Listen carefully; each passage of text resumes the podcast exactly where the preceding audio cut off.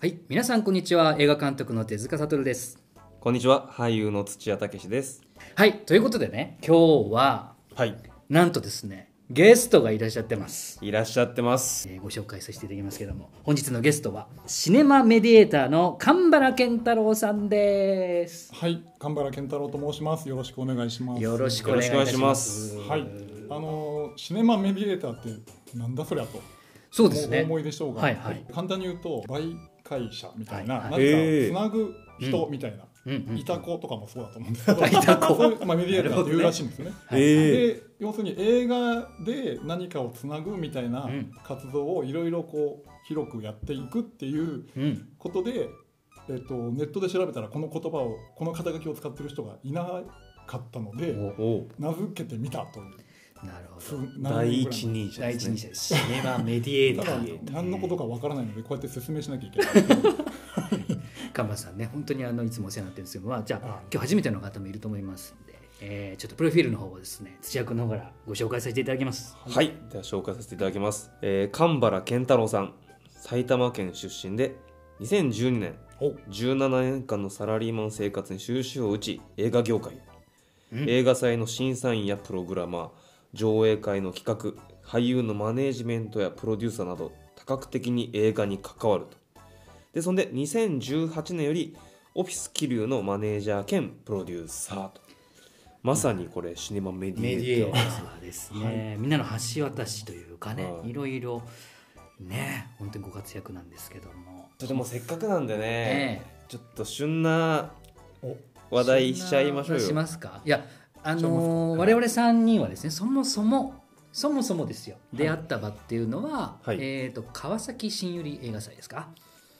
私がその川崎新聞映画祭でどういう立場だったかっていうのをちょっと簡単に説明すると、はいほうまあボランティアスタッフだったんですねはいあれ、えー、とエブリデイを上映させていただいたんでそうすなんですけねども、僕たちあのエブリデイをね、そのはい川崎新百合映画祭、えっと、2016 16年年の時ですかねそうですね上映していただきまして、ははいい、でその時に、まあ、私がスタッフで、えっと、作品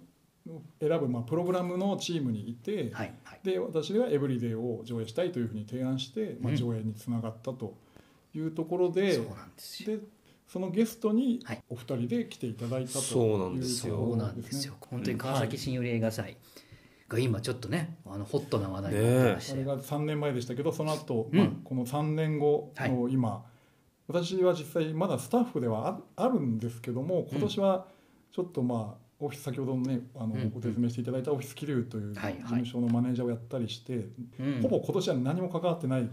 感じなんですね。ほうほうほうはいそんな中、まあ、とある作品を上映するってみんなでうんスタッフが決めたものを、まあ、ちょっと共催者の横やりが入って、うん結局取り下げて上映しなくなったっていうところから、まあ大きな問題がっていうかまあ炎上してそうですね今に至ってるんですけど、うんまあ私参加してなかった間にそうなっただけにちょっとこうとても悔しいというかうんすごい複雑なうーん気持ちで今まさに今もいるんですけどそうですよねこいや真面目になってきちれゃはっただから本当に、なんていうんですかね、うん映画祭がそうなっちゃうと結構うん今回のはまたなんか最近あった助成金が出ないとか、うんうんあのあやりましたね不交付うんとまた一個違ううんうんなんか外部ではなくちょっと若干内側のひ、うんうん方でも結局あでも結局は横やり入ったのはその行政の、まあではあるんですこけとなんですかどね最終判断はまあ映画祭がしたということになっていよて。ねそういうことか、まあ、スタッフでは賛否あったと私がそこにいなかったので、本当に賛否があったという状況を見てないので、なんともねうん言えない分とかこんなないんんでですしょうけどねけど懸念って言うんでしょこれ今のあそうそうそう共催者か懸ら念のっ懸て念があったこんなふうに使うんだっていうのは俺もこの1日2日で懸念だよ懸念ですよね忖度に飽きたら今度懸念 ですよこんなの懸念なんかねやっぱ都合のいい言葉がいっぱいありますよいやねーそういうしかないんだなと思って、うんあのガヤから見てる限りはね本当に懸念って懸念でしょ懸念でいすや私は一応作り手ですよ作り手の立場から言うと、あの映画が発明されて100年ちょっと経ちますけど、まあ、フィルムの時代から今デジタルになって、まあ、撮るのもすごく気軽になったっていうのが一個僕要因なんじゃないかなと思ってはというのはやっぱフィルムってこうあのでっかいフィルムの缶がもう2時間だと6巻から7巻こああう積み上がっていくからやっぱりすごいガサバるじゃないですか。でそれをやっぱり、まあ、ガサバるって言い方もあれですがああいうものとしてドンってあったものを、まあ、あえて映写機にかけてあの一コマ一コマ動いていくってああいう手間とかこうアナログなところでみんなこう見せられた部分でしょ光を当ててはいスクリーンでかく映してっていう、なんかああいう別に今そのありがたみをどうとか俺は思わないけどなんかなるもほう、どね、指一本で何でも再生できるような時代になってるから。そのボタン1個でこういける気軽さにもしかしたらその映画祭のその人が悪いわけじゃないけど、うんなんかそういう意識のまんま映画を上映することに対してなんかこう軽くなってんじゃないのっていうのは作り手からですよ作り手からの視点からするとうん軽くなってんじゃないかなっていうのは思ってたとこなんですよ一個はね。うんだから映画を上映するそういう姿勢みたいなものがちょっとね自分の中で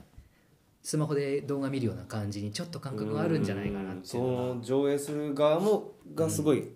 もう簡単になってしまってってことですねそうだねどちらもやっぱその覚悟だったりその姿勢をどう出すかっていうのは別にあの私はちゃんと上映しますなんてこと言わなくてもいいんだけど、うんうんうん一つ一つのやっぱ気遣いの一個だと思うから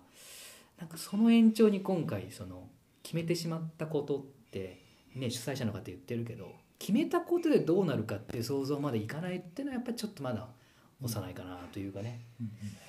うんそうですねなんかその流れも本当悪かったですよねタイミングがタイミングがうんでも少なからず作品を選んだってことは何かしらそういう話題性も含めて考えたんでしょっていうのは、その時ガヤからにうん、懸念してなかったからねそういうことですよねもう上映の、まあ、手配を進めてういんる途中ですからね、まあ、どういうふうに決着つくかはちょっとあの見守るしかないですけどあの何か作り手もそうだし、うんあのその作品を送り出すそういう立場の人も含めてみんなあの映画の関係者ってことで言わせてもらうんだったら、まあ、みんなこここのこのなんかことを機会にしっかり姿勢を正してでお客様待ってるお客様もいるのでそこに向けてしっかりやるっていうことからまずやったらいいんじゃないのっていうなんかそんな気がするんです。いやそうっすねなんかいきなり真面目な話になっちゃいましたなっちゃいねましなたっちゃいねま。したね。いやでもね、はいだからみんながそう思って行動していく時期に入ってるというか、まあ、映画だけじゃないと思うんだけど、うんこの時代の変わり目に私たち生きてるのでなんかそこは、まあ、各々それぞれの立場であのしっかりやる。やってダメだったらしょうがねえじゃんっていううんことをやんないとなんかこれくらいでいいやとかなんか隣の人が言ってるからくらいの感覚でその何懸念とかもうん頭で考えてないような気がするんで、なんそうかですねこれでもやっぱりね言われちゃったから上の人は責任を取りたくないでしょうしねでしょじゃあちょっとねはいはい長く喋りすぎたんでねほこれが実際編集されたら短くなってるかもしれませんうちょがっとちょっとまだね話すこといっぱいあるん でちょっとね ちょっとこれいぱいは